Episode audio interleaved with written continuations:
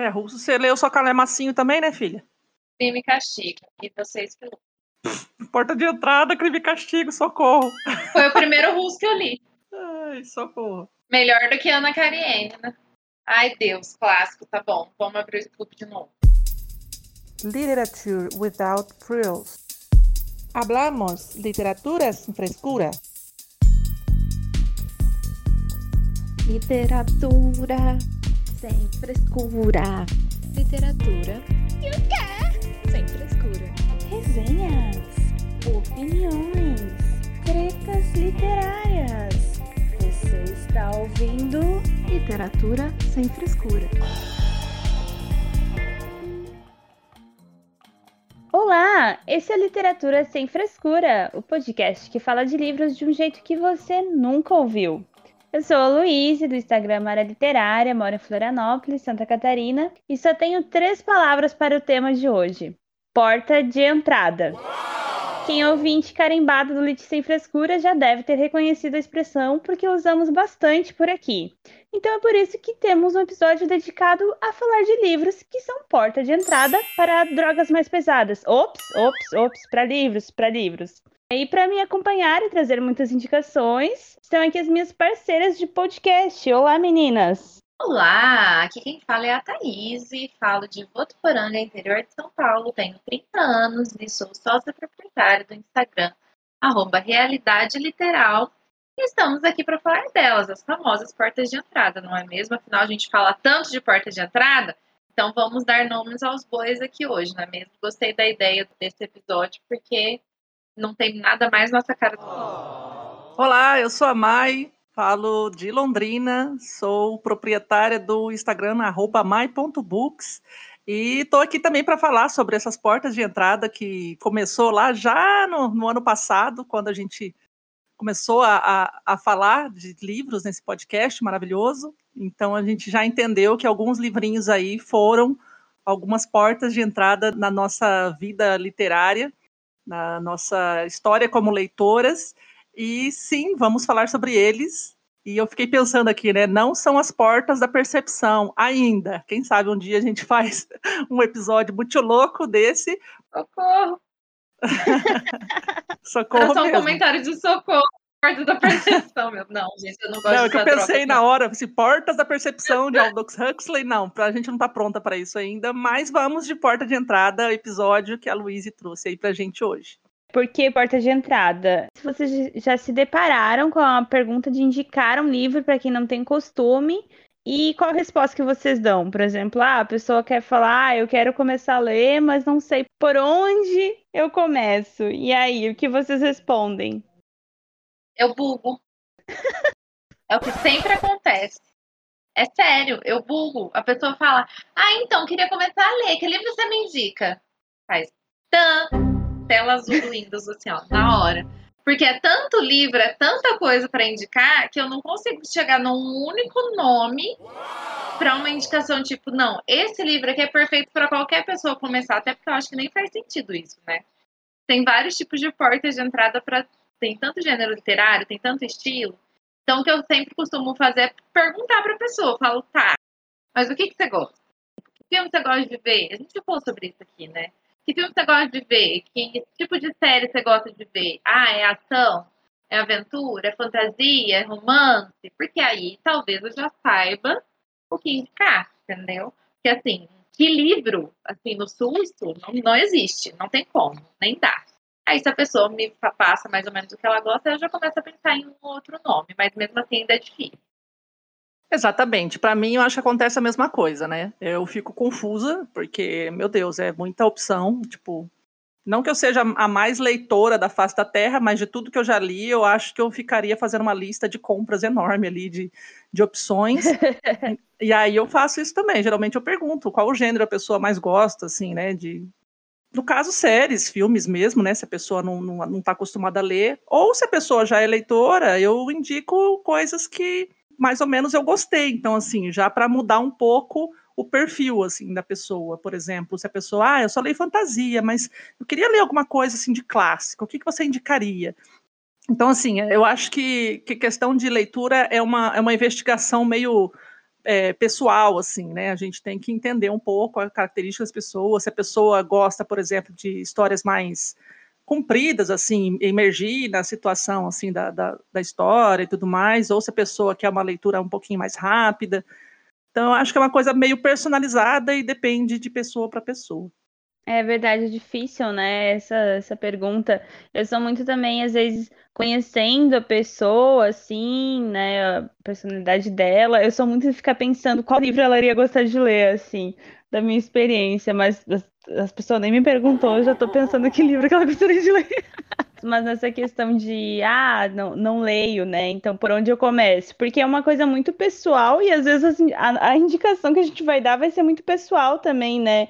Uh, muitas vezes, ah, uma pessoa que é mais da fantasia ou do policial, tu vai querer puxar a sardinha pro seu lado, talvez, né? Mas tem que entender como a pessoa pode né, receber isso. Então, acho que faz muito sentido essa dica das gurias de querer saber, né, que a pessoa já consome para indicar nessa linha, né? Mas é difícil. Sim. E tem a situação ao contrário também. Às vezes tem livros que eu leio e que eu falo assim: "Nossa, fulano vai adorar essa história". Sabe assim? Então, aí é, nesse caso eu já já vou de tipo, nem espero a pessoa é, vir pedir, né? Falar assim, olha, eu li um livro que é a tua cara, eu sei que você vai gostar. Então, assim, quando a gente já conhece, né, a pessoa mais uhum. profundamente, ou o estilo da, da pessoa, até questão de filmes ou de leitura mesmo, enfim. Então, tem vezes que eu tento empurrar aí para algumas pessoas, assim, olha, porque você gostou daquele negócio, comentou, assim, tem um livro que fala desse jeito, assim, assim, assim, do jeito fenomenal. E aí eu saio indicando também. Então, esse ao contrário geralmente é mais fácil, né? Quando você consegue enxergar a pessoa ali na leitura que você está fazendo. Agora, quando é do nada, assim, aí já é um trabalhinho um pouquinho mais complicado. É realmente mais difícil. Até falando sobre a ideia desse episódio, surgiu de um amigo que estava indicando para uma amiga dele livros que, enfim, a pessoa estava começando a ler, nunca leu, né? Muito assim, ativamente, estava começando a ler agora por indicações dele, de alguns livros, mas ele falou: ah, me indica um episódio do, do podcast de vocês para mim falar para ela ouvir e pegar indicação. Deu, como assim? Tem que saber o que a pessoa gosta, o que ela curte, o que ela procura, né? Ele, não, indica um que você acha que, que vai servir para ela. Deu, só fiquei boiando, assim, enviei uns 10 links, mas agora, agora temos um episódio para indicar para essa pessoa ou para Talvez demore um pouco para né? sair, mas as indicações vão estar aqui. É verdade. Ou para outras pessoas que, que, ah, não sei por onde começar no mundo da literatura, talvez aqui seja um, um caminho inicial aí. É, não, e é bacana assim, que às vezes a gente tem alguns feedbacks também de ouvintes aí que falam assim, nossa, comecei a ler aquele livro porque vocês indicaram. Ah, é, fui atrás, comprei aquele livro porque o que vocês falaram me, me chamou atenção. Então, de certa forma, os nossos episódios todos têm indicações maravilhosas. Aquela assim, a presunção, né? Ouçam todos, que vocês sempre vão achar indicações eu ia falar, maravilhosas. Falar, nossa, desculpa aí. Todos. Mas assim, hoje o, o episódio vai ser dedicado a indicações portas de entrada, mas nos outros, gente, tem indicações assim, ó, fenomenais. Eu curto bastante é, esses feedbacks quando as pessoas falam que, que foram ler e, e, gostaram da indicação e se interessaram. Isso é a coisa mais maravilhosa que a gente poderia pensar, que na verdade é o fruto né, do nosso trabalho aqui. É maravilhoso. Verdade, é muito legal ter esse feedback e, né, e saber disso, porque querendo ou não é por isso que a gente está aqui, né, para disseminar literatura e falar sobre livros de um jeito é, acessível, descomplicado, sem frescura, não é mesmo? Exato. Então, também é vamos trazer algumas portas de entrada para alguns gêneros, né? Porque a gente já falou que porta de entrada para a literatura é muito amplo, então a gente vai fechar em alguns gêneros e vamos desenrolar esse bate-papo. E também, caro ouvinte, vale para quem é leitor assíduo. Afinal, sempre tem algum gênero ou outro que a gente não lê e pode ter curiosidade de conhecer. Então, bora lá para as indicações e vamos começar com o quê? Com fantasia.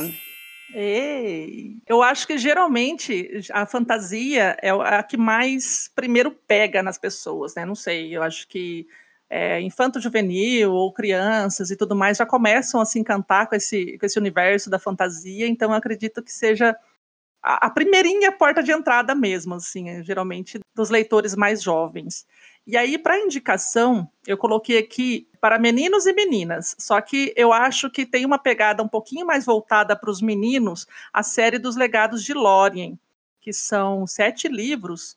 Então é aquela série do. Não faz essa cara, não, Thaís, mas assim. Ô, sai desse corpo, ministra. Sai desse corpo. Não, gente, eu falei para meninos e meninas, mas tem ali. Entre meninos e meninas.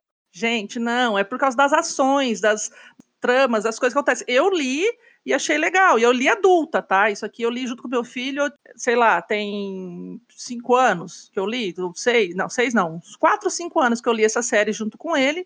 E assim, eu digo assim, porque é um, uma aventura um pouquinho mais. O protagonista é menino, então tem umas coisas mais voltadas. Tem meninas também ali, mas eu acho que tem um, um quesinho assim, que os meninos vão gostar mais. E as meninas também, mas enfim, tá? Vamos, vamos discutir gênero aqui agora não. Mas eu só separei dessa forma para aparecer um pouquinho mais, sei lá, para a pessoa identificar ali como é que mais ou menos é a história. Então a série dos Legados de Loren é aquela série do Eu Sou o Número 4, que teve até um filme fracassado aí que fizeram, coitado, o filme não ficou muito bom não. Mas é bem, a série bem, bem é, bem sessão da tarde, zoado, assim, tem uns elementos ali, aquela, aquela situação, né, meio inspirado ali, na, baseado no, no, no livro, mas dali para frente continua muito mais coisas. Eu acho que eles pensaram assim, né, nossa, tem muito livro, vamos desistir disso aqui. Então, assim, tem né, uhum. a ascensão dos nove, a queda dos cinco, enfim, eu, eu tenho, é uma lista que eu não vou saber falar todos os nomes agora, não. A Destino da dez, que é, e Unidos Somos Um, que é o último. Mas essa série é bem dinâmica, os livros são finos, assim, e é uma história de extraterrestres que vêm viver entre a gente, mas assim, são extraterrestres do bem, que, que só querem um lar para viver, então eles se, misturam aqui no meio da, dos humanos e tal, e aí vem outros que na verdade vão invadir um planeta deles e estão vindo invadir a Terra e eles vão defender a Terra porque é o último lugar que eles podem ficar. Então eles se unem aí com com seres humanos, enfim, vários poderes, assim, umas coisas bem legal. É uma fantasia bem bacana. E para as meninas ou meninos, mais uma coisa, né, um protagonismo ali mais feminino, uma história um pouquinho romântica, que talvez os meninos não queiram muito se ligar nisso, mas seria a trilogia da Rebelde do Deserto, que é composta, né, por, por três livros: A Rebelde do Deserto, A Traidora do Trono e A Heroína da Alvorada, que tem como protagonista uma menina que vive numa vila muito pobre e o que ela aprendeu a fazer é atirar. Ela atira muito bem, porque nessa vila dela eles fabricam pólvora, né? É, um, é uma mina de pólvora e tudo mais. Então, o que, que eles mais sabem lá é fabricar armas e pólvora. Então, ela aprendeu a atirar. Ela é uma pistoleira, digamos assim. E aí vai acontecer várias coisas aí na, no destino dela. Ela vai conhecer algumas pessoas e essas pessoas têm alguns poderes também. E aquela fantasia clássica de vamos mexer o ar, areia, vamos tacar fogo, vamos esquentar os outros. Todo mundo tem um poderzinho X-Men ali. é, todo mundo tem um poderzinho, aquela assim, né? Os olhos brilham assim, ah, que poder que eu ia querer ter? Então você já meio se identifica com um personagem, um outro ali. São livros finos, são histórias instigantes e rápidas de ler, então tem esse, esse quê, assim, sessão da tarde. Então, para a porta de entrada na fantasia, eu indicaria esses dois. Para sair um pouco também da, da, nossa zona aqui de sempre indicar as mesmas coisas, esses são, são bem bacanas. Eu indico com selo qualidade MAI. Então, gente, adivinha qual é a minha indicação? Agora eu vou fazer cara de tacho. Adivinha! Ai, eu não tô aqui é, dando uma de dividir gênero aqui. Mas enfim, gente, eu não sou a maior leitora de fantasia, como vocês já sabem. Então, assim, eu não tenho muitas opções para. Eu cheguei a pensar em alguns outros que eu li, mas eu não sei se eu colocaria como porta de entrada, tipo o Hobbit. Não dá para colocar o Hobbit como porta de entrada. É um ótimo livro, porém a pessoa vai assustar e nunca mais vai voltar com as descrições do Tolkien. Tem isso, né? Então, assim, eu vou falar de corte, vocês já estão cansados de saber, porque foi a minha porta de entrada. E para mim funcionou muito. Mas é também aquela coisa, tem muito romance, então se a pessoa não gosta muito de romance, não é nem por ela ser menina ou menino. Por exemplo, a Evelyn, nossa amiga, odeia romance. Se a pessoa não gosta muito de romance, ela talvez não goste tanto desse livro. Então aí fiquem com as indicações das meninas, porque eu não tenho muita indicação de fantasia. Porém, para mim, a série, a trilogia Cor de Espinhos e Rosas foi uma excelente porta de entrada. É aquele livro Vida Folha que você não consegue parar. E para começar, é maravilhoso. Para mim funcionou muito, eu não conseguia parar de ler. Enquanto eu não vi o fim da trilogia, eu não parei. então, assim, funcionou, entendeu? Muito boas indicações. Ah, eu fiz algumas separações. É, eu vou falar que esses três aí que as meninas indicaram, não li nenhum deles. então, vai já quase servir de indicação pra, pra gente também, né? Já, Ô, Luiz, já... Você, você, é estranha, você gosta de um negócio muito diferente da gente, então tá, tá comum, tá, tá tudo dentro do script. Tudo esperado.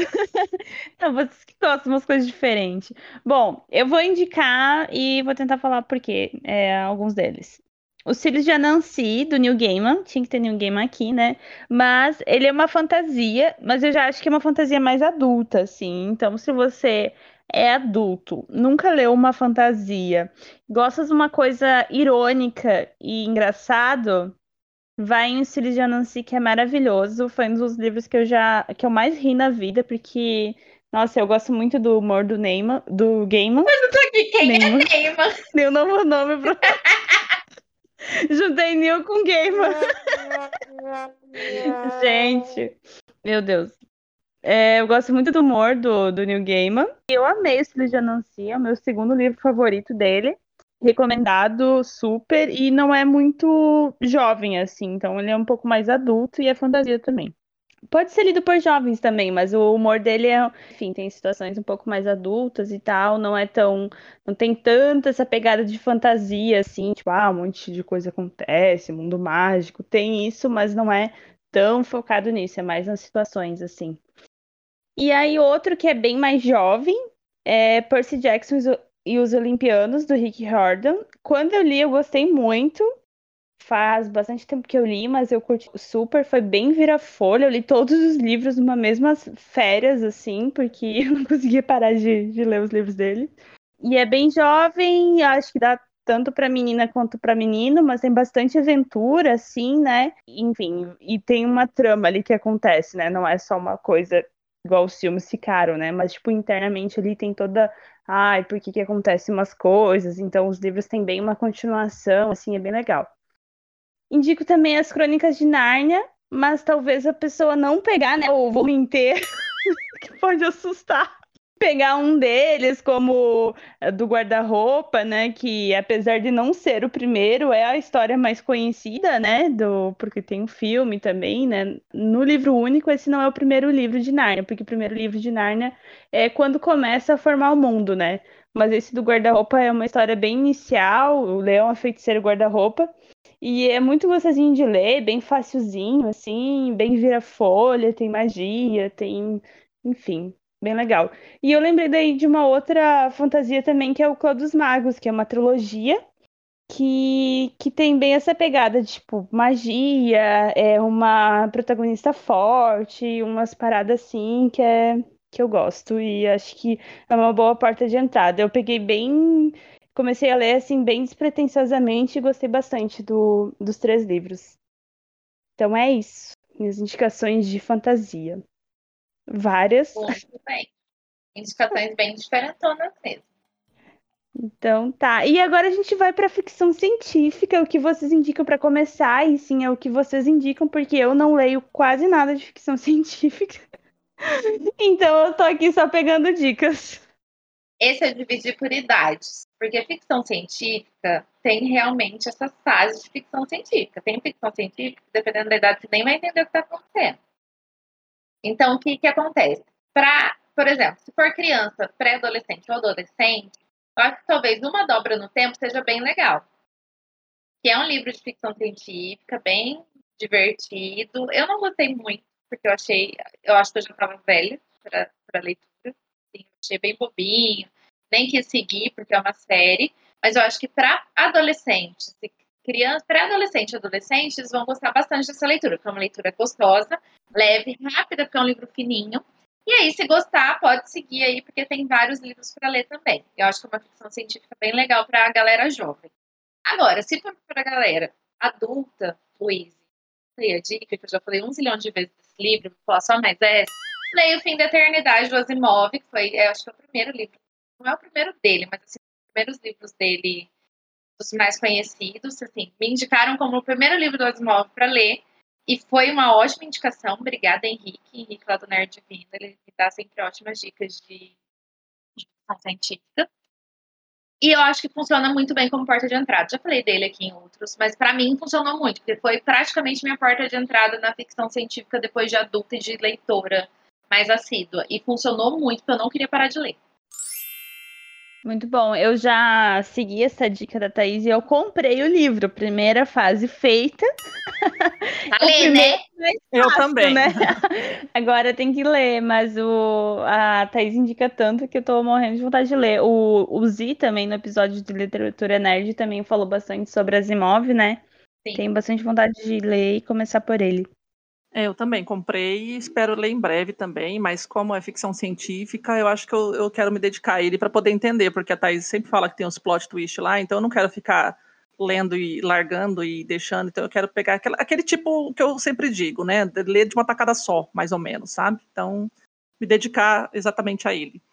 É, a minha indicação de ficção científica, eu acredito que seja, ela funcione aí para infanto, juvenil, infanto não, né? Juvenil, né? Jovens e adultos. E eu indicaria a trilogia Cronos, porque, nossa senhora, aquilo é uma. Eu acredito até que, não sei, eu, eu tenho uma, uma leve impressão pela fala da Thaís que, que ele tem essa questão assim, meio, meio de viajar no tempo, o tempo todo, então dá a impressão assim que, que, que até se assemelha um pouco, assim, mas não, não sei, né? Não posso opinar porque eu não li o outro ainda.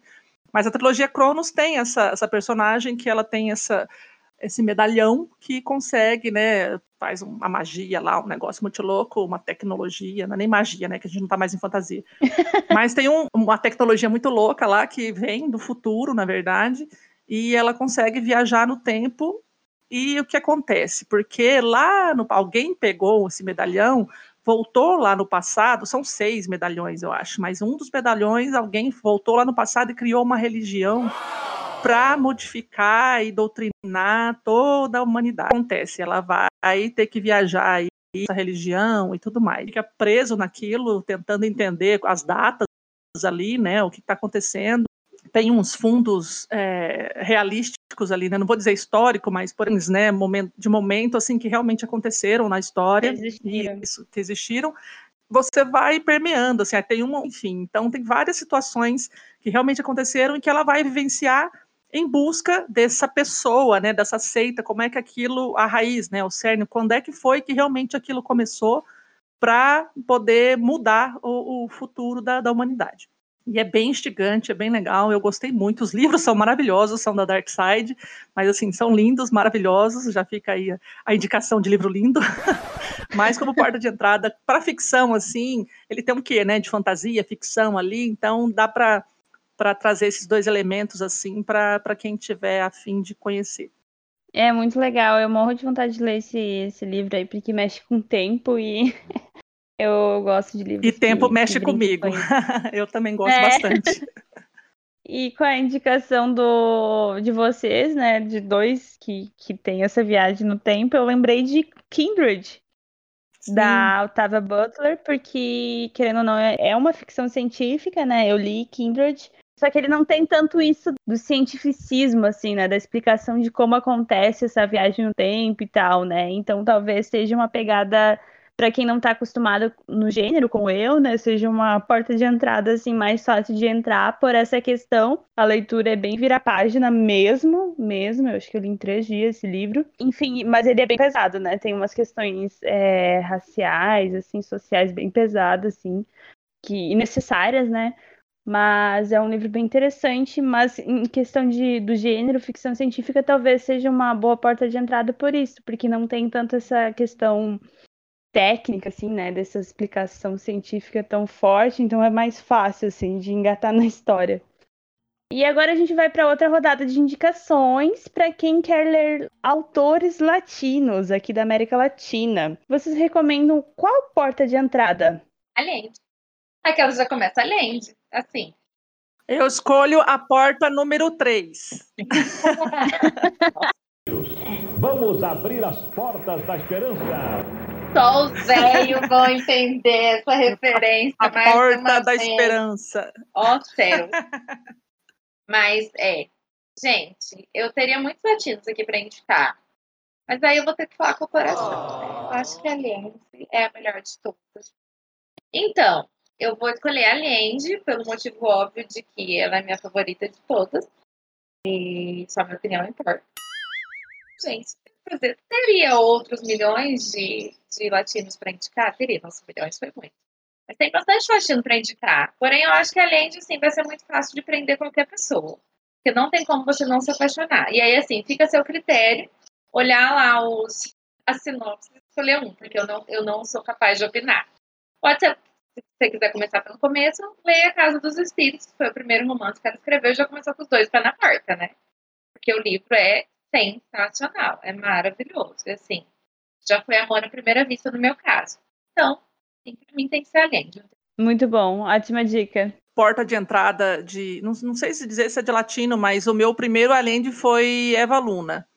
E aí, tipo, fica aí, sei lá, minha indicação também.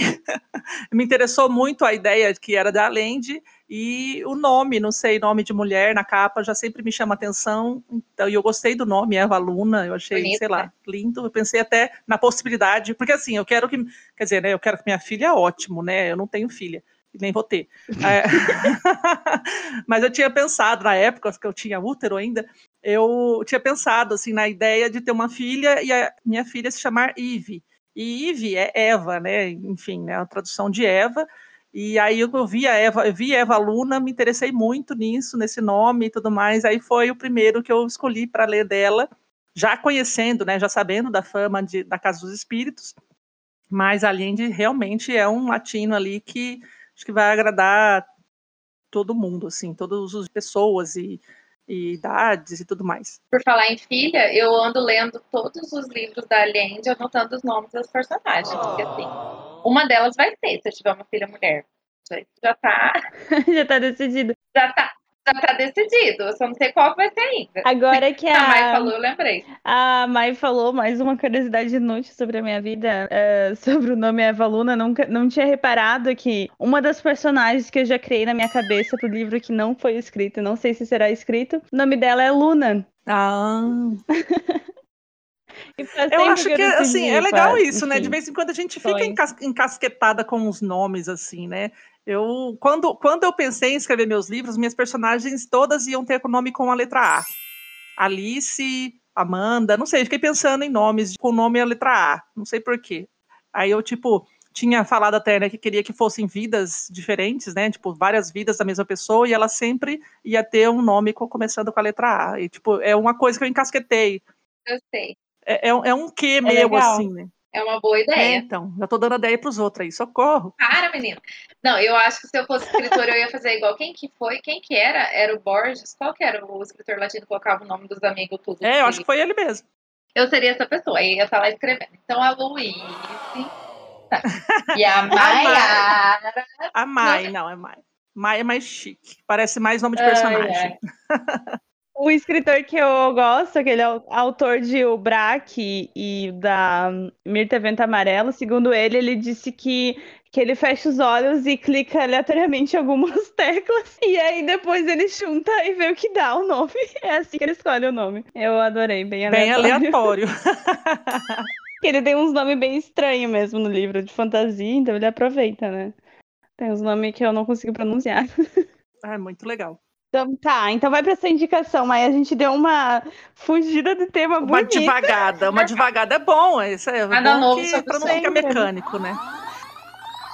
A minha indicação é um pezinho na porta de entrada, né? Tipo, é, uma, é uma porta que você já entra meio chutandinho, assim, porque eu vou indicar A Trégua, do Mário Benedetti.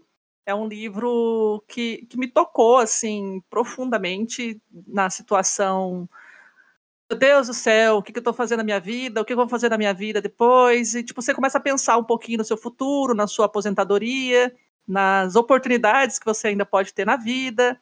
Foi o, o livro indicado, é, enviado pela TAG no mês passado, né, mês de setembro, Então, assim, a gente já falava muito sobre esse livro há muito tempo, né? Antes, eu acho que foi, eu li ele em 2019, por indicação de uma amiga lá do, do nosso grupo de Lendo Clássicos. Ela falou que era o melhor livro da vida dela, enfim, cada um tem os seus, seus momentos, assim, com as leituras. E eu gostei muito também. O Mário Benedetti, ele escreveu aquele O Primavera no Espelho Partido também, né? Sim. Que eu também já li, também foi enviado pela tag. Então, assim, ele é um, um, um, cara que coloca ali um sentimento. Eu acho que todos os latinos, né? Acho que se aproxima muito dessa coisa de, de sentir, né? De, de doer, de pensar, de questionar. Não sei, eu sinto que, que os latinos têm essa profundidade de paixão, sabe? Aquilo intenso demais. Então, ele traz isso, essa intensidade com singeleza, né? O cara, é, não sei, é muito bom é um livro fino, né? Não é muito comprido, e ali no final ele vai te trazer uma, um pouquinho de reflexão e um pouquinho de lágrimas nos olhos, se você tiver um pouquinho de, de, coração. Dói, viu, gente? Dói. Dói. E aí, assim, é a minha indicação. Eu poderia indicar milhares de latinos aqui, que nem a, a Thaís falou, mas eu acredito que, que esse é um, é um fofo, né? É um livro fofo, ele é fino, rápido, e vai trazer um pouquinho de reflexão aí para você. Então, é uma, uma história que traz várias vertentes de sentimentos e experiências, assim. Eu acho que é uma boa é, oportunidade de você entender o que são os humanos latinos, que é bem o que a Mai falou. Nós latinos, nós somos intensos. E esse livro é muito triste. Meu esse Deus. livro é muito triste. Eu já tô preocupada aqui, porque eu não li esse livro e recebi. Eu já tinha Leia. indicação das duas das meninas, né? E ele foi enviado pela tag. Fiquei muito feliz que ele foi enviado pela tag, justo no meu último mês que eu assinei a tag, porque eu cancelei agora. E eu fiquei muito feliz. Que eu vou ler. Ô, ô Luiz, te conhecendo do jeito que eu te conheço, você vai, vai favoritar ele e vai começar a, a panfletar ele também, tá? Pela, Pois é. pela experiência Ai, de coisas que eu já vi você lendo aí, você vai ficar encolhidinha num canto. Mas não vamos assustar os, Ai, Deus. os ouvintes, não. Mas é um, Mas vale a pena. é um Tá? Fofo reflexão vale a pena. que vai doer. Preparar o é coraçãozinho. Dói. Legal, legal. Preparar o coraçãozinho, preparem vocês também e seguir a recomendação da Mai. E da Thaís, né? Que as duas falam bastante bem sobre esse livro.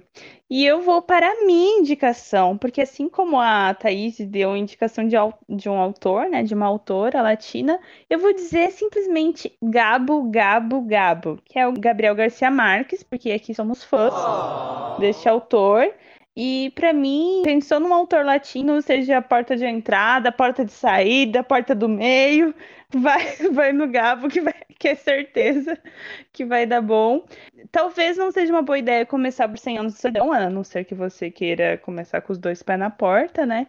Então, eu trouxe um outro livro que é Crônica de uma Morte Anunciada, que é um livro pequenininho dele, fininho, mas é muito legal, assim, como se diz, já é uma morte né? Que é quando a gente fica sabendo da morte do personagem principal na primeira folha, né? Na sinopse até. E aí todo livro é saber como que chegou a isso, né? Então o próprio título dele diz, né? O que que acontece. Mas é um livro muito legal, assim, é bem, bem porta de entrada, assim, porque ele é legal de ler, rapidinho e tal, e é Gabo, né? Ele escreve muito bem os acontecimentos e é muito latino, assim, porque parece que é a tua cidade que estão falando, da tua vila que estão falando. Justamente. Fica a indicação e qualquer outro livro do Gabo, ele tem também muitos contos, assim, também e tal, né? Que reúne histórias, que também às vezes é uma boa para começar. E é claro, né, a obra maior dele, que é 100 Anos de Solidão também, né? Mas como porta de entrada fica, fica essas outras indicações, essas histórias menores, talvez.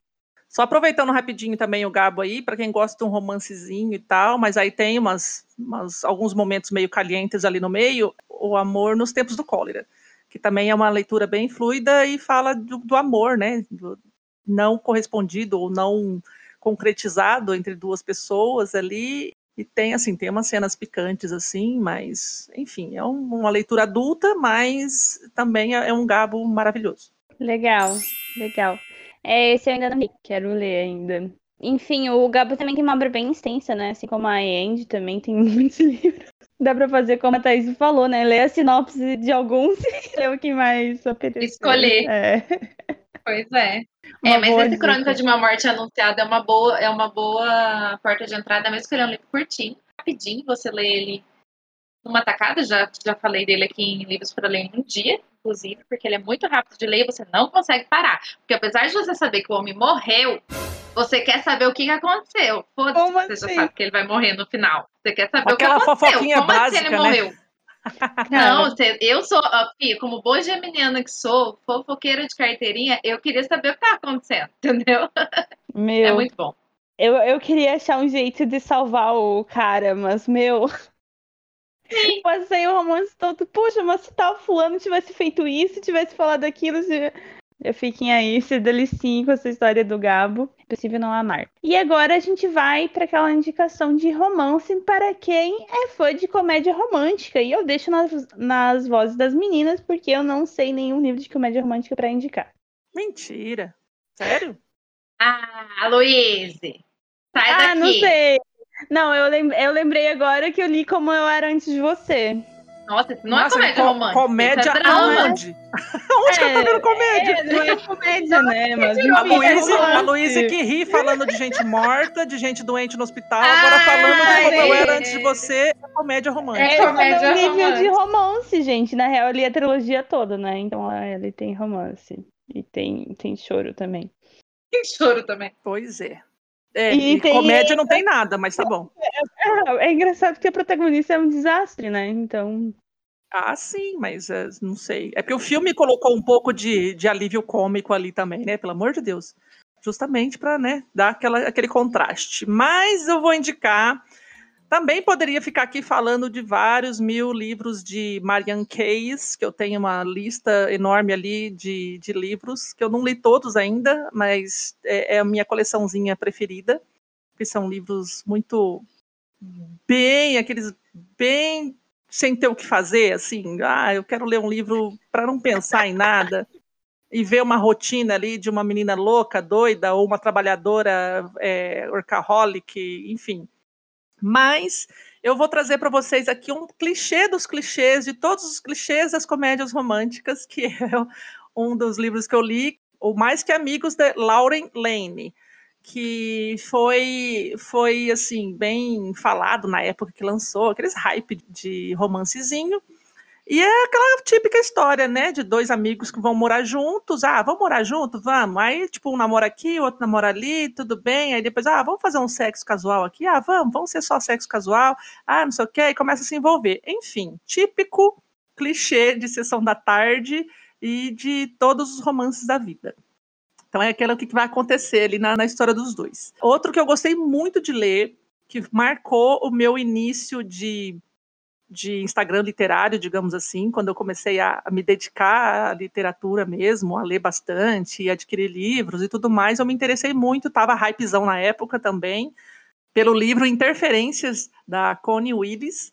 É, eu cheguei até a fazer uns stories dele e gravei nos destaques lá do meu do meu Instagram, bem lá no comecinho de tudo, mas eu gostei muito dessa, dessa história porque ela é bem leve, ela conta mais ou menos a história de uma... Tá, tem um pouco de ficção científica nele também.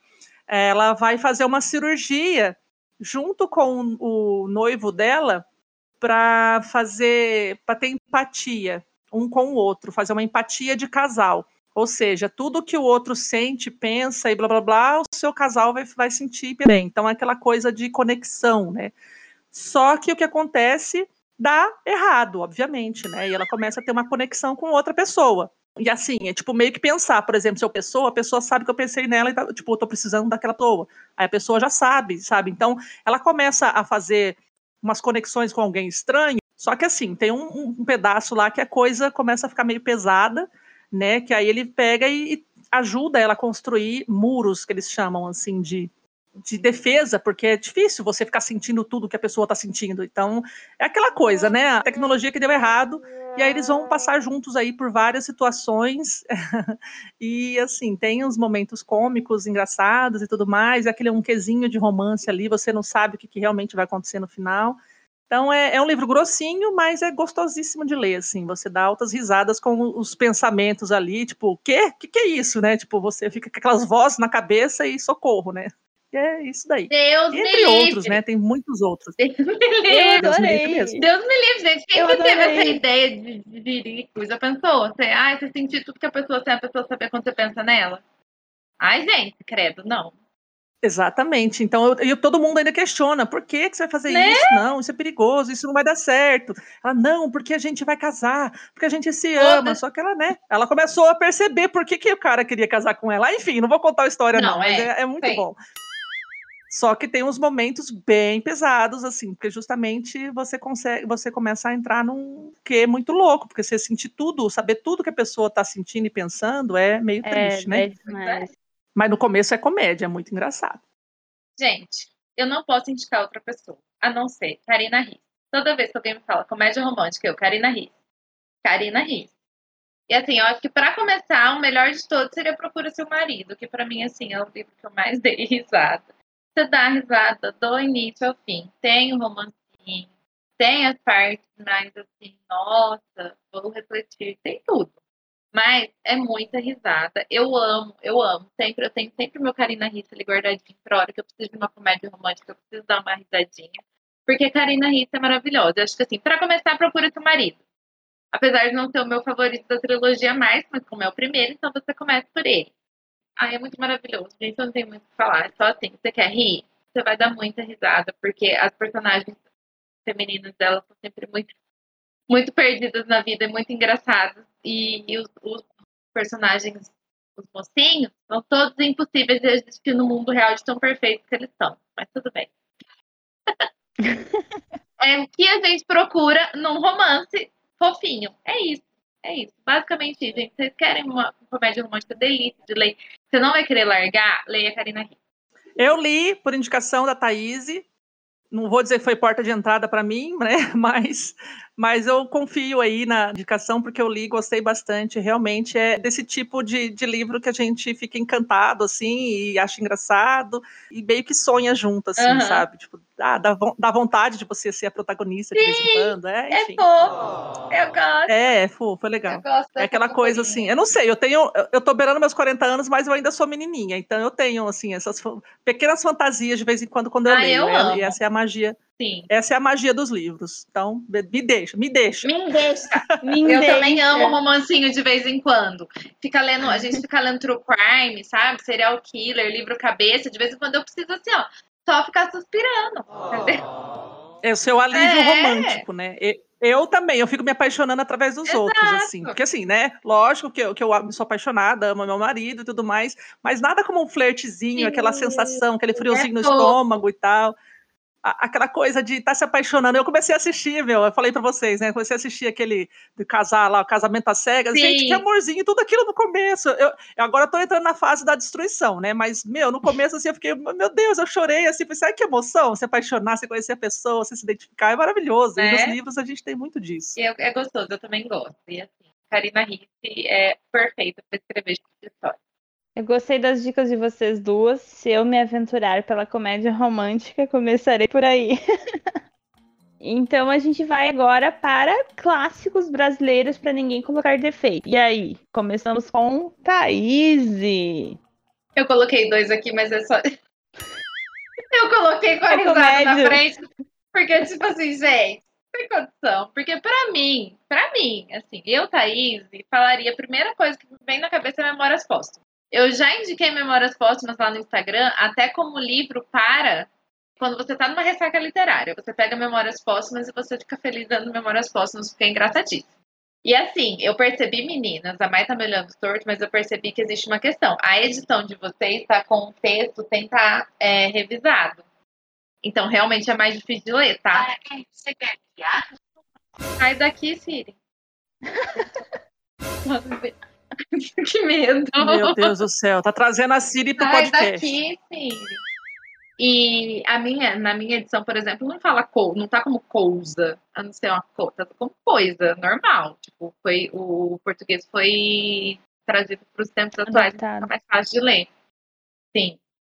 Revisado, Só pra né? falar que a edição dela é mais cara e tá Não, é, revisada. só porque é tá bom. revisado. Eu só tô falando que às vezes as pessoas falam, ai, memórias póstumas é muito difícil porque é muito rebuscado.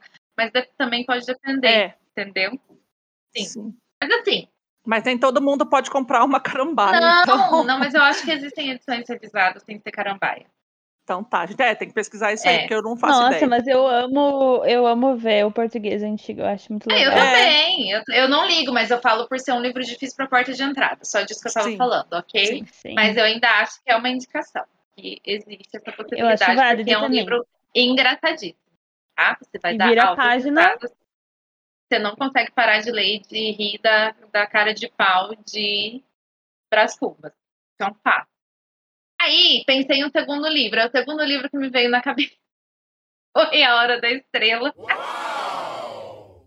Eu tô- Gente, eu não sirvo de base para dar indicação, não sirvo. A Hora da Estrela para mim é maravilhoso e ele é curtinho e ele é rapidinho de ler. Só que é Clarice. Então talvez não. Não é para qualquer um, tá bom? Tá bom. Agora falando sério, indicação que é tranquilo para ler, é potentíssimo, é um livro que você fica impactado, não tem como você não se impactar. A escrita é uma delícia, que você fica assim, meu Deus, esse homem é Capitães da Areia, do Jorge Amado. Eu acho que Capitães da Areia é uma excelente porta de entrada para qualquer pessoa que quer começar a ler clássicos nacionais. Jorge Amado é a pessoa mais indicada para isso. O Jorge Amado ele tem uma escrita tão envolvente e tão é, sensível que não tem como você não ficar apaixonado, sabe? A história é pesada, é dura, assim, é difícil de ler, mas não tem como você não ficar apaixonado pela escrita, por aqueles moleques, sabe? Sentir empatia. Enfim, Capitães da Areia, eu acho que, assim, como porta de entrada para a literatura nacional, é sensacional. Sensacional. Eu ganhei da Thaís de aniversário ano passado, não tive a oportunidade de ler ainda, mas já tem algum tempo que eu quero ler esse livro, porque já tem algum tempo que eu estava querendo ele e acabei ganhando, mas, né, vida segue, vida adulta, e aí eu quero essa indicação eh, fica também como minha, porque já tenho, eu já tenho essa, essa necessidade, essa vontade de ler esse livro há muito tempo. É um livro essencial também. Entra aí no essencial. Todo mundo tem que ler. É, Vai, logo, literatura logo. brasileira, né, gente? Então a gente tem, todos esses aqui são Sim. essenciais, né? Olha, eu vou vir de Machado de Assis. Eu vou vir é ótimo, né? Eu vou vir com o Machado de Assis também. vindo. Eu tô vindo. É, mal de, de maringaense. Ah, vou vir, vir. Dom Casmurro, porque assim, lógico que eu, ia- eu pensei no Memórias Póstumas, mas a mesma conversa que a gente teve aí agora recente com, com a questão do Memórias Póstumas pela escrita, é, eu acho que aí o Dom Casmurro ele já vem mais leve nesse sentido, não tão cheio de ironias, mas ali tem algumas coisas que a gente sente no, no personagem, mas ele traz essa essa reflexão e essa qualidade da escrita e do desenvolvimento do, do intelecto do, do ser humano, do, do personagem, que, que o Machado de Assis consegue trazer né, na- nos livros dele. Então, essa genialidade mesmo dele está muito bem representada também em Dom Casmurro.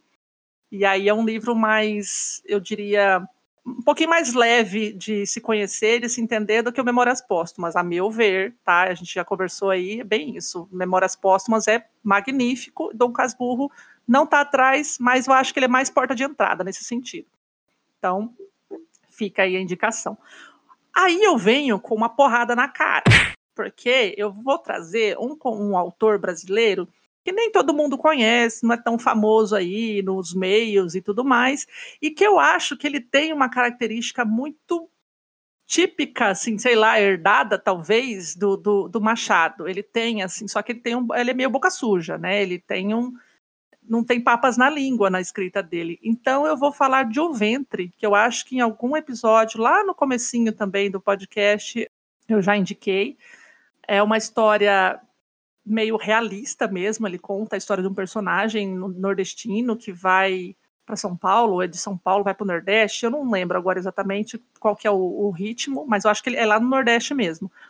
E aí ele tem várias situações, ele vai ajudar um amigo, e o amigo é casado, então assim, é- esse livro ele tem muito do Machado de Assis ali, ele me encantou, foi uma surpresa maravilhosa, porque eu nunca tinha ouvido falar desse autor, e o primeiro livro que eu li dele foi esse, e já me encantei.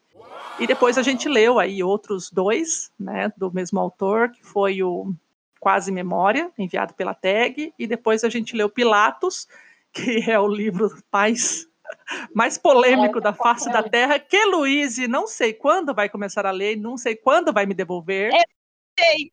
Eu comecei a ler semana Sério? passada. Olha que Li nove beleza. páginas. Vamos ver agora quanto tempo. Ó, tá marcado aqui. Luiz começou a ler hoje. Vamos ver quanto tempo vai durar. E ele é fino, Não, mas assim, Nove páginas. gente, Pilatos não seja, pelo amor de Deus, como porta de entrada. Porta de entrada vai lá no O Ventre, que ele já tem ali. Na verdade, o certo saída. seria indicar o. É, no certo seria indicar o quase memória, que é lindinho. Mas o ventre. Porta de saída, exatamente. Gente, vocês não estão entendendo. Dá Meu a Deus. sinopse de Pilatos aí, pelo amor de Deus, só para as pessoas entenderem o que a gente está falando. O, o cara tá na parte que ele já tá no hospital com o negócio no vidrinho lá separado e todo mundo tem olhar. Cara, o cara sofre um acidente e ele tem o seu órgão sexual decepado. E toda a história gira em torno dele andando pra lá e pra cá órgão Com esse órgão genital dentro de um pote de vidro. Decompota, diga-se de passagem. Decompota. Decompota, Exato. mas ixi, vai virar bagunça esse negócio Não, aí. vamos ler filha. Vai pra frente que você vai ver. Vou ler sinopse pro pessoal. Por Deus. Não, gente, porque o povo achar que é- que é isso que eu tô indicando, socorro. Não, não vão. A gente já falou, as pessoas não É porta são de burras. A gente já falou aí. que a Meu não tá Deus. indicando ele. Pilatos Tá, então lê. Pilatos conta a epopeia às avessas de um homem que, após passar por uma série de amarguras na vida, é vítima de um atropelamento e vaga pelas ruas do Rio de Janeiro carregando seu órgão sexual mutilado num vidro de compota. Isso. O, vi- o vidro de Já daí pra é frente é só pra trás. É, daí pra frente é só pra trás mesmo.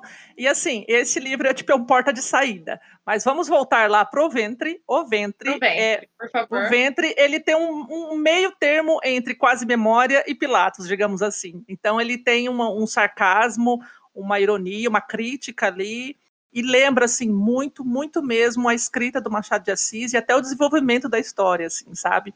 É, o final ele tem aquela frase icônica, tipo, ao vencedor as batatas. Coni também tem lá a frasezinha dele no, no final de O Ventre. É um livro fino também, foi um dos, dos três que eu comprei no box do Coni por 99 centavos, então, meu Deus, que achado. Né?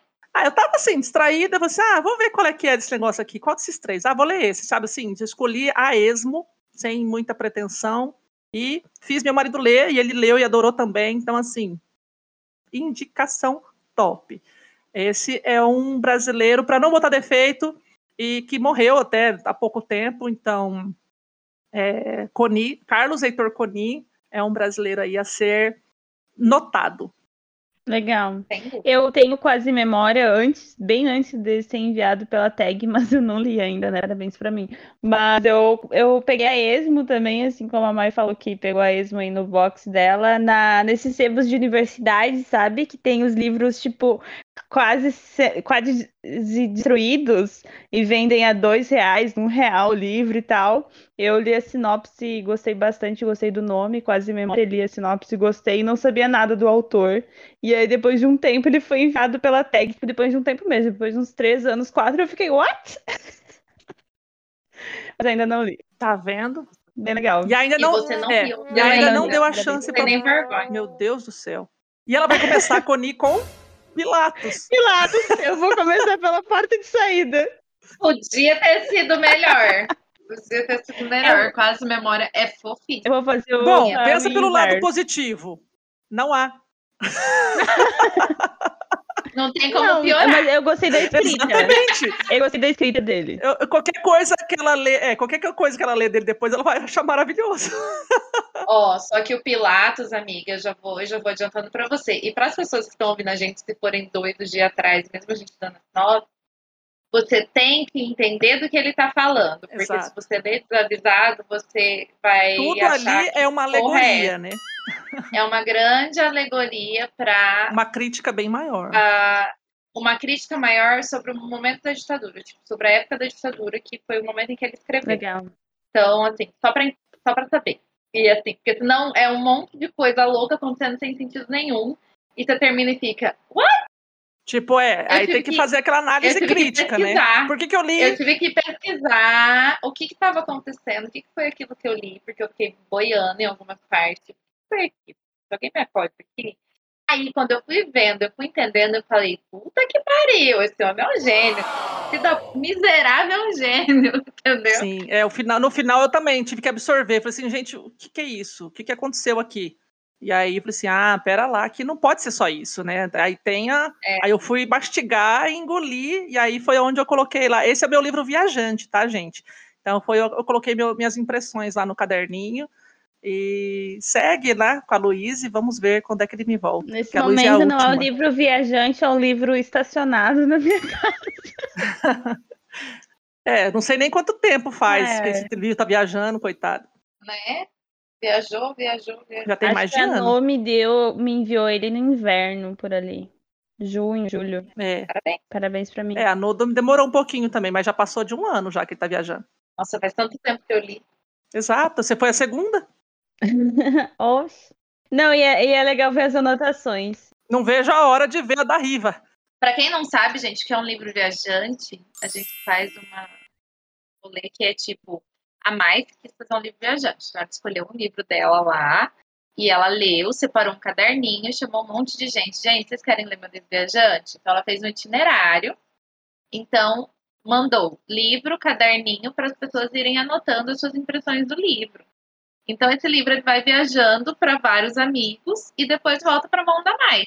Entendeu? É e aí ela vai ler todas Uma as leitura coletiva separada, né? Tipo, cada um vai ler separado, porque cada um lê na sua vez. E É muito legal. Eu quero, eu tô- faz tempo que eu até quero mandar outro, mas eu não consigo pensar em qual. eu também eu não mandei nenhum até hoje, porque eu não sei. Eu quero mandar outro tendo lido ele primeiro, porque eu decidi o livro que ia mandar e aí li depois. Fudeu com a gente, né, Luísa? A gente foi obrigada a ler aquele livro bem divertido. Exatamente. Não sofri Não, mas o meu problema. Em Florianópolis e tá na tua cabecinha, assim, ó. Não, deixa eu falar rapidinho. Ah, no meu problema foi a mesma coisa, porque eu escolhi, ah, se eu vou mandar esse. Aí eu li e também falei assim, meu Deus do céu, meu Deus, eu falei, eu pedi desculpa pra todo mundo já no grupo, assim, gente, ó, ó, vai ter que ser, Foi mal aí. foi mal aí, mas é, é isso que tá indo, tá? Beijo, tchau. Tem que ler primeiro. Tem que Então, ler por isso que eu primeiro, fico gente, ó, pensando, a né? Qual que eu li que é diferente, que ninguém que leu e eu vou mandar. E agora fica difícil. Enfim, vamos lá. Mas tá bom. Segue o baile. Então eu vou pro meu clássico brasileiro. A brincadeirinha, a Thaís trouxe duas brincadeirinhas também, eu trouxe também. Gostei da ideia. Acho que indicar Grande Sertão Veredas para uma porta de entrada não é uma boa ideia.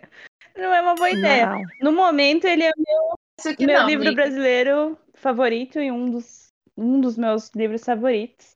Mas, para a porta de entrada, talvez não seja uma boa ideia, mas coloquem na lista de futuro de vocês, gente, porque esse livro é maravilhoso. Esses dias eu escutei um podcast de 50 minutos sobre esse livro e fiquei julgando o podcast, porque eu achei muito chato. Julga mesmo. achei chato. Mas enfim, vida que segue. Ninguém é como a gente, filha. Não, não, nossa. Só a gente é legal. A gente é legal e Só a gente é. é ser escura. Nossa, eu, eu editando aquele podcast de 50 minutos, ele virava 25. Dormia. Socorro. Isso é muito rebuscado, e aí uns comentários que, ai meu Deus, enfim, enfim, enfim. Mas vou para minha indicação de porta de entrada. Tem um escritor brasileiro que eu amo de paixão também, que é Érico Veríssimo. Talvez seja bairrismo meu, talvez, porque eu nasci na mesma cidade que ele. Mas eu gosto muito do, do Érico Veríssimo, né? É um autor clássico, pai do Luiz Fernando Veríssimo. E tem dois livrinhos dele pequenininhos que eu acho que são uma boas portas de entrada, que é o Ana Terra. E esse é um pouco mais triste, mas tem é, um romance ali, um negócio, uma história legal. E tem um, um certo Capitão Rodrigo, que já tem mais aventura, mais movimento no livro, assim. Foi um livro que eu li, acho que por causa que estava na minha época do vestibular. Mas assim, eu adorei super e tá aí recomendado. É um autor muito muito bacana de ler os livros deles. Eu não acho difícil os livros deles. Já li, por exemplo, Olhar os Lírios no Campo, Incidente Antares. Gosto muito. E esse, Um Certo Capitão Rodrigo e Ana Terra, eles são histórias me- meio que fazem parte daquela grande trilogia O Tempo e o Vento dele. E só que aí eles fizeram meio que essas historinhas à parte, meio que, sei lá, para as pessoas conhecerem um pouco do que que tá dentro do desse tempo evento, né? Então agora saímos aqui dos livros brasileiros e vamos para livros policiais, porque eu amo livro policial, então a gente vai dizer algumas portas de entrada do livro policial. E para ajudar também a Thaís aí, também vale True Crime, que são os livros de é, casos reais que aconteceram, né? De crimes reais que aconteceram, porque a, a Thaís é a grande aí fã de True, True Crime, eu sou também, mas enfim. E eu diria assim, né, como que, não quer nada, que você pode começar por Agatha Christie. Mas talvez a Agatha Christie, já que ela escreveu já faz muito tempo, né, as pessoas podem achar um pouquinho parados os livros dela. Apesar de ter sempre fofoca que eu amo, porque sempre tem umas confusão danada, geralmente é morte no meio da família. Então sempre dá uma, uma treta desse tipo.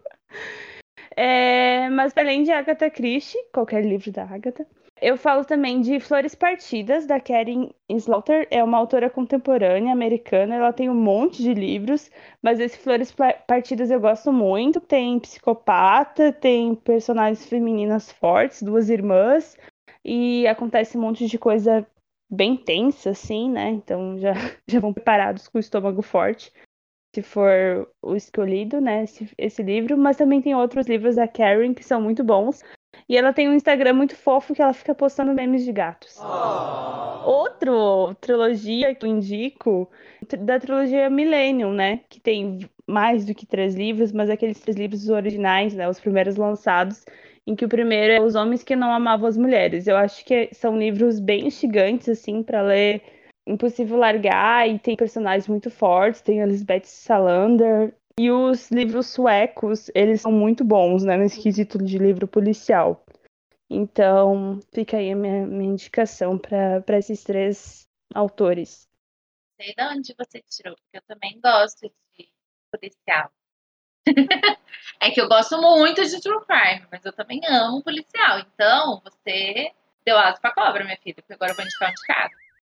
Primeiro, para indicar romance policial, tem que ser o melhor de todos os tempos.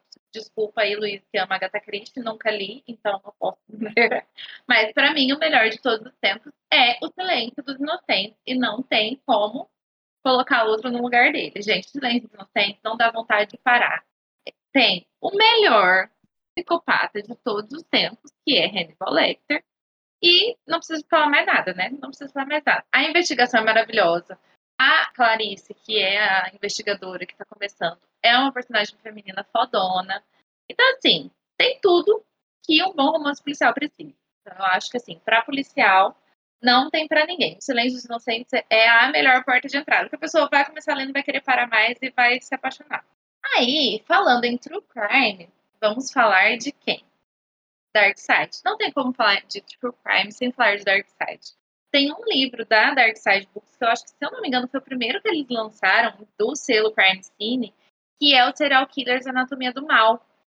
Esse, eu acho que, assim, é a porta de entrada necessária para todo mundo que quer começar a ler mais sobre, coisas sobre serial killer. Você aí que tá ouvindo a gente, que ama assistir aqueles documentários da Netflix sobre serial killer, sabe? Você aí, você precisa começar por esse livro aqui, porque esse livro é maravilhoso. Ele foi escrito pelo autor Harold Chester, eu nunca vou saber qual é o nome desse homem. E ele é realmente isso, ele dá uma anatomia, é como se fosse a anatomia dos serial killers. Ele vai explicar tudo nos mínimos detalhes, o que é um serial killer, o que é um assassino em massa. E aí ele vai te dar os mais famosos serial killers, ele vai te explicar por que, que não existem tantos é, serial killers mulheres, por que, que a gente não sabe sobre serial killers negros, etc, etc, etc, etc. Muita coisa interessante na parte psiquiátrica, falando, muita coisa que, que é o que eu mais gosto. Não sei, Luiz pode falar que é a mesma coisa. A gente gosta muito de ler sobre é, serial killers, Sim. porque fala muito sobre essa parte de entender a mente humana, que é muito louco saber como que a mente de um doido desse funciona. E esse livro ele vai te dar um beabá assim para começar a entender mais sobre esse mundo e daí para frente, aí você começa a ler os outros aí que são mais específicos.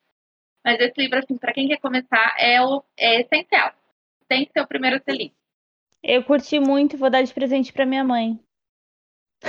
Meu Deus. Ela vai amar. Meu Deus. Ela vai amar.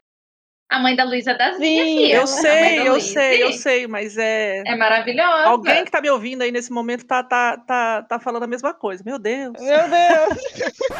Meu Deus! Vai dar pra mãe um negócio desse. Não, é, É, cada um com seus problemas aí, né? é que a Thaís falou do quem curte documentários sobre serial killer, que a minha mãe mais vê documentários sobre serial... documentários sobre crimes reais e tal, então gostei. Tá certo. Nossa, ela vai amar, sem dúvida. Exato. Olha, vocês estão falando aí de livro policial, de true crime. Na verdade, o que eu vou indicar não é nenhum nem outro, porque eu sou dessas. Eu vou trazer alguma coisa perto do gênero aí, porque para quem me conhece no podcast sabe que eu não sou dessas leituras aí. Então, eu vou indicar um que é um thriller psicológico, que pode entrar ali mais ou menos essa questão de mexer aí com o psicológico do ser humano, que eu já falei algumas vezes. Eu vou falar de A Paciente Silenciosa, que eu já indiquei milhares de vezes aqui, as meninas ainda não leram, não sei porquê, que tem ali o plot Tem. twist nervoso no final. E, meu Deus do céu, você fica assim, what? Mas é do Michaelides, é, como, é, como que é? Daniel Michaelides, eu não lembro o nome do cara, mas é alguma coisa Michaelides. Então, assim, ele não tem polícia, não tem investigação, na verdade, assim, de certa forma tem uma investigação. É um psiquiatra que vai conversar com uma paciente e vai tentar entender o que foi que aconteceu num crime, né, que, que a- acabou acontecendo com o marido dela. Então, é, algum suspeito, por que ela matou o marido dela? Então, a sinopse já diz isso. Então, o cara vai tentar entender o que aconteceu, só que a mulher não fala, ela não conversa, ela não, ela tá lá no, no hospital psiquiátrico e não se comunica com ninguém. Ele vai tentar, depois de várias outras pessoas já terem tentado, outros profissionais, depois de alguns anos, ele vai para, pera lá, eu vou tentar falar com essa mulher e eu sou um bom profissional, eu vou conseguir. Então, através de visitas a ela e de um diário que tem dela, ele, ele tenta reconstruir é Alex, exatamente, Alex Michaelides é o, o nome do autor. E ele vai tentar reconstruir o que, foi que aconteceu, e aí no final todo mundo vai descobrir o que aconteceu. E aí vocês vão ficar de queixinhos caídos, porque eu jamais ia imaginar aquilo.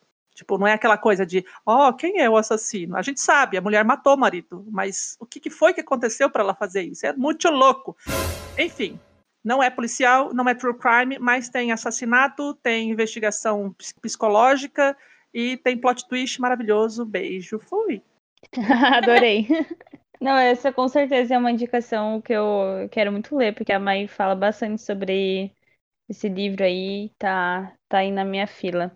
E ele lançou também recentemente um outro, As Musas, né? Esse mesmo autor. É, então, eu já fiquei interessada também. Eu já, já fiquei meio. Uh, esse cara parece Quero. ser. Tipo assim, pra mim, para mim, esse foi muito bom. Eu não- que nem assim, né? Eu posso dizer que eu não sou a expert em todos os livros de terror, thriller psicológico, mas esse realmente me surpreendeu. E em breve, quem sabe, eu vou tentar ler esse As Musas aí e falo pra vocês também. Legal. Aí. Então a gente vai dificultar um pouquinho mais as coisas, porque a gente vai falar sobre portas de entrada para livros russos. E aí, com que começamos a ler esses são tão queridos e às vezes tão difíceis russos? Olha, eu vou começar com a porta de entrada que eu comecei. É, porque alguém me sugeriu em algum momento, eu não vou lembrar quem foi, é, já tem algum tempo. Então, assim, na minha indicação, eu vou falar para você: se você quer começar algum russo, leia contos. São mais curtos, aí você vai entender um pouquinho ali a questão da- das nomenclaturas dos personagens, socorro, né? Cada coisa mais louca e, enfim. Aprender a não invocar um demônio, mas É, sem, sem. Exato. Falar o nome do personagem sem ficar invocando nada de, de estranho para sua casa ou para sua alma. Mas, é assim, já explicando, já que as meninas explicaram várias coisas aqui, para vocês entenderem, assim, a- a- os livros russos, os personagens, eles geralmente costumam ter três nomes. Então, assim, ele tem o nome dele, que é o normal, aí ele tem o diminutivo do nome dele, e tem, geralmente, um apelido carinhoso que alguém dá para aquele nome. Então, você pode. Tirando o sobrenome, né? Então, porque às vezes eles vão usar o diminutivo do nome, às vezes eles vão usar o nome fofo, às vezes só o nome, às vezes só o sobrenome, às vezes o nome com o sobrenome. Aí você pode achar que tem vários personagens lá, mas na verdade vai ter dois ou três só. Dito isto, eu vou indicar uh, Noites Brancas de Dostoiévski, porque é, na oportunidade em que a pessoa me indicou, ela disse que é do, um Dostoiévski mais romântico, não tão crítico. E ali você vai encontrar apenas dois personagens que vão se conhecer numa noite branca. O que é uma noite branca? É uma noite hum, com névoa, né? Aquela, aquela no frio, né? De, de Moscou, Sim. de São Petersburgo, que geralmente são os, os palcos, né? Dos cenários aí da, das histórias russas é, eles têm muito frio, neve, então a névoa deles acaba sendo muito branca, esbranquiçada. Então são essas noites brancas, isso que mais ou menos quer dizer. Então, numa dessas noites brancas, um personagem sai para caminhar, conhece uma outra pessoa, uma personagem mulher, que está ali numa situação meio triste, meio aflita, e ele vai tentar ajudar e conversar com ela, e eles conversam e ela vai desenvolvendo, contando a história dela, e ele vai desenvolvendo, contando a história dele, e aí vai ter um final ali que também não é muito leiam, né? Vou tipo, típico russo que você assim vai vai achar, não sei, vai dar um, um, uma coisa no seu coraçãozinho aí. E essa coisinha é você que vai sentir. Mas é, é, é uma literatura que eu gostei bastante. É, esse conto ele tem, se eu não me engano, só 80 ou 90 páginas. E é fofo, assim, enfim. Aí depois disso eu fui para as drogas, drogas mais pesadas. Diferentemente do que as pessoas pensam, ler russos não, não é difícil. As histórias são contadas muito claramente, muito bem definido o que está acontecendo. Até a gente várias vezes confunde aí, fala aí, fala assim, com, com novelas mexicanas, com bagunça de, de família brasileira, tipo a grande família. Acontecem coisas inusitadas nas histórias, não são difíceis. O que é difícil é essas diachos desses nomes malucos. É. Mas é isso. Noites Brancas, ele é, ele é fofo, ele é triste, ele é tocante, e aí eu acho que vale a pena conhecer. Inclusive, estou lendo Idiota e o que eu mais amo naquele livro é fofocaiada.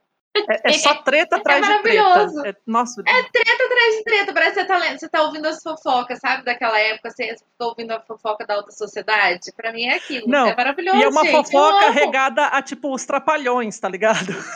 Sim. Ai, é muito, muito novela mexicana, gente. Muito bom. Eu amo. Eu amo. Gente, eu não tenho indicar porta de entrada para Russo por motivos óbvios de que eu não li livros curtos. Eu só li poucos livros russos. Preciso ler mais? Preciso. Só que livro russo é tão caro, gente. E eu vou indicar, então, o primeiro que eu li, Vocês que Lutem. Porque o primeiro russo que eu li e funcionou para mim foi Crime e Castigo. A Mai já tá olhando para mim com cara de quê? Mas eu amei Crime e Castigo de uma forma que eu não conseguia parar de ler. Eu pegava, a gente dando uma leitura coletiva, eu pegava para ler a meta, eu não conseguia parar. Sim, eu li a meta assim, rapidíssimo, porque para mim foi muito fluida a leitura. Para outras pessoas não é tão assim. A Mai não foi tão assim, depois ela pode falar sobre. Ela já falou mais sobre isso, enfim. Mas para mim funcionou. Então, se você é corajoso como eu, talvez funcione como porta de entrada. Mas porque eu não tenho muitas opções mesmo, gente. Porque eu não li nenhum russo curto. Depois de Crime Castigo foi Ana Karenina, que eu não indico. E depois, pior ainda, o Idiota, que é muito maior. Apesar de ser maravilhoso. Mas eu não terminei ainda, então não sei dizer. Tá isso aí. Não, só em minha defesa aqui rapidinho, o crime e castigo para mim foi puxado porque ele, é, ele foi muito introspectivo num, numa coisa pesada só, né? Ele comete um crime e fica remoendo aquilo, então assim, eu achei... E o momento que eu estava, acho que eu já expliquei aí anteriormente, que eu estava lendo dois livros que eram puxados e enfim... Eu, eu gostei bastante de crime e castigo, mas não, não recomendaria como porta de entrada, não. Talvez eu tenha tido pesadelo com machadados? Ah, Talvez. Mas, é porque você gosta dessas maluquices. Exato. então, não, vocês que não vocês que não querem sonhar com pessoas velhinhas sendo machadadas na cabeça, é, não comece por esse, comece por Noites Brancas. Ou se você é. é. doido, que nem a Thaís, comece pelo crime e castigo e vá fundo, né? E vocês que lutem, tá escrito ali. E vocês que lutem, eu coloquei aqui, ó, crime e castigo e vocês que lutem no roteiro. é Ai, ai, muito bom. Eu vou sair um pouco do Dostô É, e vou indicar o Capote, que assim como a mãe falou, esse é um conto é, do Nikolai Gogol, Gogol, não sei como fala, enfim, whatever. É um conto, né? E, mas é uma história bem, bem crítica, assim, os russos, né, têm uma crítica social bem forte sempre, né, nessa época do século XIX, né, que são os mais conhecidos, os autores mais conhecidos que a gente lê até hoje.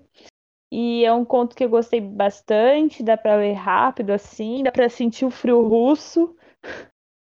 Você lê e sente frio, é, é, é o que há. E tem um livrinho que é o Capote e Outras Histórias, que aí tem outra, outros contos do, do escritor, mas eu, eu li só o capote, porque eu li na época que eu estava fazendo uma. Eu fazia uma disciplina de história contemporânea, parte 1, quando eu estudava jornalismo, e aí nosso trabalho final foi eu de um amigo que a gente fez junto, que foi sobre literatura russa no século XIX, que era para escolher alguma coisa sobre o século XIX. A gente escolheu literatura russa no século XIX, e aí foi aí que eu li essa, essa história. Ele também, O Jogador, do Dostoiévski, olha aí, outro livro do Dostoiévski. Se você não quer começar com um romance nem com um crime e castigo, pode começar com O Jogador.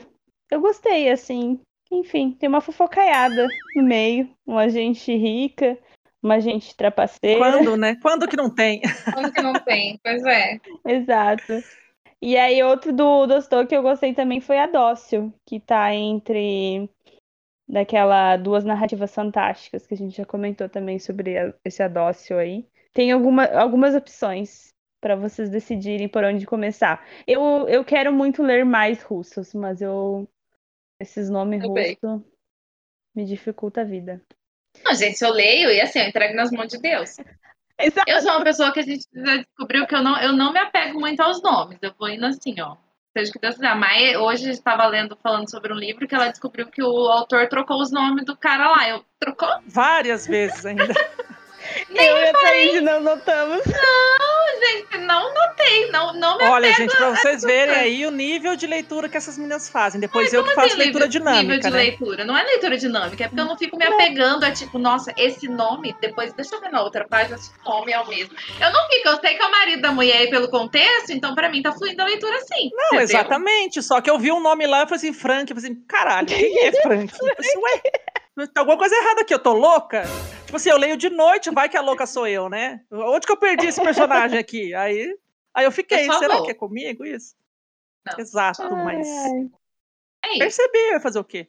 É. Eu me apego em detalhes. É, eu não. Também não. Mas é, eu faço em russos quase igual a Thaís, assim, eu só vou entendendo o nome das pessoas pelo contexto. Ah, eu também não fico me pronunciando toda, não. Eu sei, eu sei que é o Zbralov, o Zbralov, André, André Alexandriev, o Zbralov, Nastácia. As mulheres são mais fáceis, né? As mulheres Nastácia. normalmente não. É. Alexandra, é tudo assim. É, os nomes mais comuns. Então a gente está quase no fim aqui do, do nosso episódio de porta de entrada, mas gostaria de perguntar para vocês qual a porta de entrada para quem quer ler clássicos. Joguei no colo uma pergunta bem genérica. E é isso aí. A Luísa não vai com a nossa cara, gente. É tão difícil indicar clássico, é tão abrangente. É clássico do quê? De terror? É clássico de romance? É clássico. Tanto clássico. Mas vamos lá. Eu consegui pensar numa boa opção talvez, que é uma leitura fácil, de fácil entendimento, e é uma leitura bem potente, que é o Sol é para Todos. Acho que o Sol é para Todos é um livro que todo mundo deveria ler, porque é um livro muito importante, os assuntos tratados. E por ser escrito pelo ponto de vista de uma criança, ele é um livro de fácil entendimento e ele fica um livro muito fofo. Então, assim, acho que pra, é, pra, é fácil para todo mundo entender. Mas eu também poderia indicar outros, por exemplo quais eu pensei? Ratos e Homens. Só que esse assim, se prepara para ficar uma hora olhando para o teto e pensando que nada faz sentido, porque ele é pesado. Só que é um livro fininho, que você lê numa sentada, e a leitura dele é muito fácil também, tá? Muito fácil, é muito simples. Inclusive, os, os personagens são meio que caipiras, enfim, aí a tradução do, do, do, do inglês para o português foi feita assim também, então é muito fácil de entender. Não tem muito que, tem nada muito rebuscado. Eu pensei em Orgulho e Preconceito, também não concorda muito comigo, mas eu acho, eu acho Orgulho e Preconceito, para quem gosta de romance, por exemplo, é uma boa porta de entrada. Porque eu vejo muito isso acontecer. Por exemplo, meninas, normalmente são meninas, mas meninos também que gostam muito de ler romance contemporâneo, quando eles vão para os clássicos, ele, eles acabam entrando por esse tipo de clássico que é mais parecido com o que eles estão acostumados a ler. Entendeu? Uhum. Então, quem gosta muito de ler romances de época, vai ler Orgulho e Preconceito. Vai ler Jane Eyre, vai ler, enfim, romances de época escritos na época. Então, vai ler Jane Austen, vai ler, enfim, as Irmãs Brontë. Então, é uma porta de entrada que eu costumo ver muito. Então, eu acho que faz sentido também para os clássicos, por exemplo. Aí, lógico, o Morro dos Ventos Vivantes, que a gente não poderia deixar de citar, que é também da, que é das Irmãs Brontë, que é bem diferentão. Isso não é um romance, gente, por favor, tá bom? Não é um, não é um romance. Que a gente já cansou de falar dele aqui, enfim. O Morro dos Ventos Vivantes também é de uma leitura muito fluida e muito fácil. Então, apesar de ser claro, é que as pessoas têm o costume de achar que clássico é um livro difícil de ler. E não é. Na maioria das vezes não é, entendeu? Então, todos esses aqui eu acho que são livros que são fáceis de fácil entendimento, são fáceis de ler, são gostosos de ler e são clássicos que todo mundo deveria ler. Ok. Adorei. Ratos e Homens estou pra ler, né? É do John Steinbeck, o mesmo do As Vinhas da Ira. É. Esse mesmo. É, esse é um que eu quero ler também, o, o As Vinhas da Ira. Eu li Ratos e Homens e realmente é um livro ali curtinho, cheio de, de significados ali, né? De, de sentimento, não sei nem dizer o que, que é aquilo. Você fica meio, meio reflexivo mesmo. Deprê. Eu fiquei deprê real. Eu vou indicar aqui um infanto juvenil que é fofinho, acabou de sair pela Dark Side também, uma, uma edição maravilhosa, mas né, você não precisa se apegar a isso. O Jardim Secreto, que é corresponde, correspondente ao filme, né, que, que passou aí milhares de vezes em sessão da tarde na Globo, que a Luísa nunca assistiu. E é bem fofo, assim, ele é bem infanto-juvenil mesmo, então, para quem quiser oferecer aí para uma de presente aniversário, Natal, sei lá, para uma criança que gosta de ler, criança não, né? Acho que é adolescente ali, né? Jovem, adolescente, tudo mais. Ou para mim também, eu quero. Ah, você quer porque é da, da Dark Side, né? Não, Você eu dá já um- queria ler antes. É, ele é fofo, assim. É um livrinho fofo e é ótimo para presentear aí pequenos leitores. Aí eu vou indicar também um clássico que é maravilhoso, que foi encantador conhecer, foi Jane Eyre, que é uma leitura muito fluida, né? Ele é um pouquinho mais denso, assim, né? No sentido de quantidade de páginas, no caso, né? Ele é um pouquinho mais grosso, mas assim, a história é muito fluida, você vai acompanhando a trajetória dela e todos os pensamentos, todos os conceitos que ela traz, né, intrínsecos ali nela de, de liberdade feminina, de liberdade profissional, de uma mulher daquela época tendo ali a sua autonomia, né, de poder trabalhar e de se sustentar, diferentemente da Jane Austen, que colocava ali as mulheres da, da época dela, né, como sempre correndo atrás de casamento, já no tempo da Jane Eyre, escrita ali pela Charlotte Brontë, é, já é uma outra época, então ali a gente já vê uma certa emancipação feminina e situações ali que a gente é, já, já vê o caminho, como foi que, que a mulher conseguiu conquistar aí um, um pouquinho do seu espaço. E o outro, que é um bem fininho também, que traz umas críticas bacanas e bem, bem políticas, assim, é a Revolução dos Bichos. Já falamos sobre eles aqui, sobre esse livro em Distopias e algumas outras situações. Eu acho que a gente também acabou citando ele. Então, é uma, uma fábula ali bem construída na questão de crítica social e política da Rússia ali, né, da, de sei que época que foi, mas pode ser trazida para a nossa realidade, para a nossa contemporaneidade. São três livros aí, então, que, que são clássicos, fáceis de ler, acessíveis e importantes, eu acredito. É isso. Gostei muito das indicações. É a Revolução dos Bichos é maravilhoso, né? Os outros dois eu ainda não não li, mas tenho vontade. Assim, eu trouxe também algumas opções aqui, né? Porque a gente às vezes fala assim, ah, você lê clássico e tal.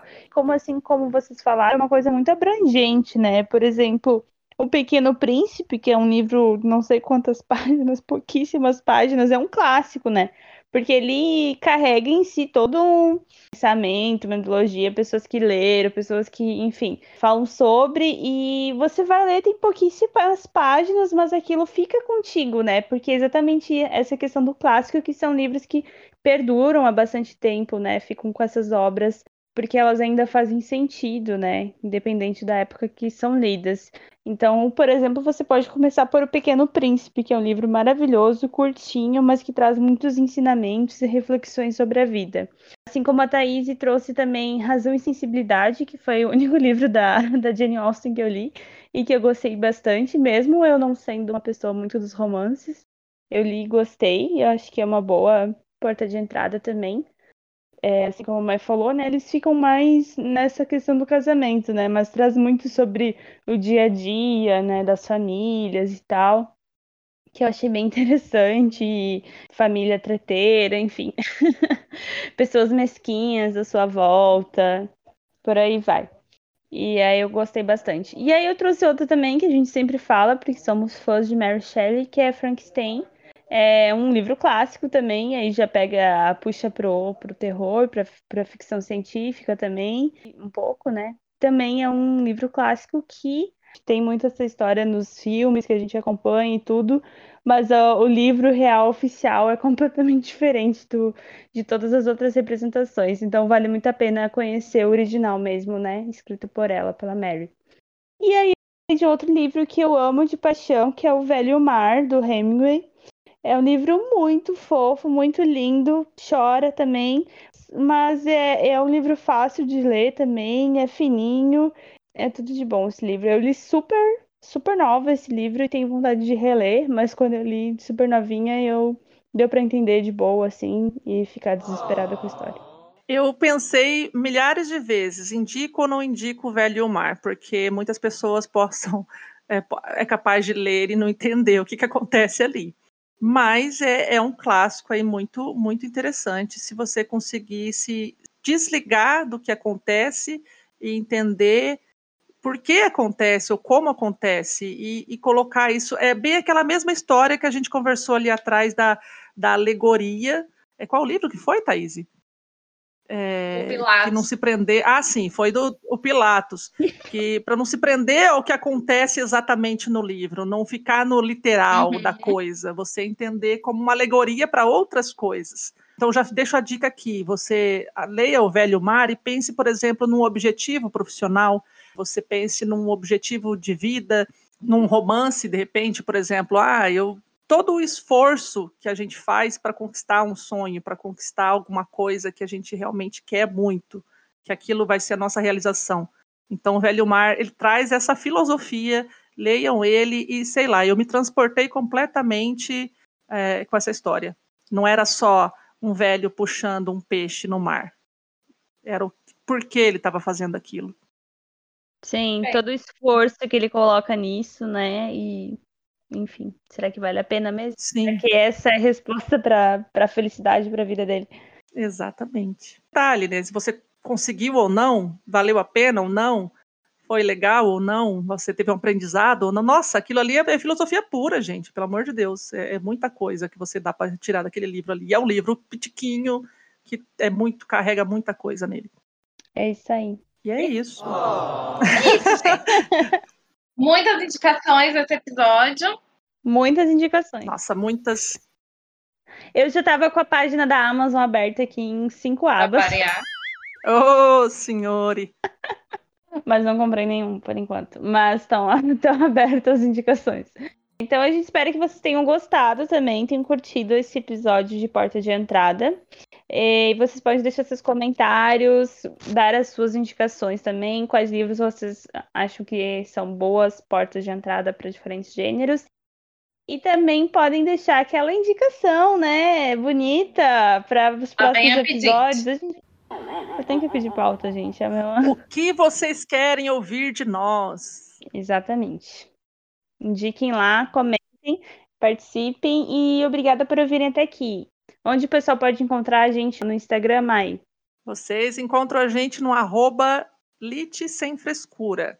Arroba Lite Sem Frescura.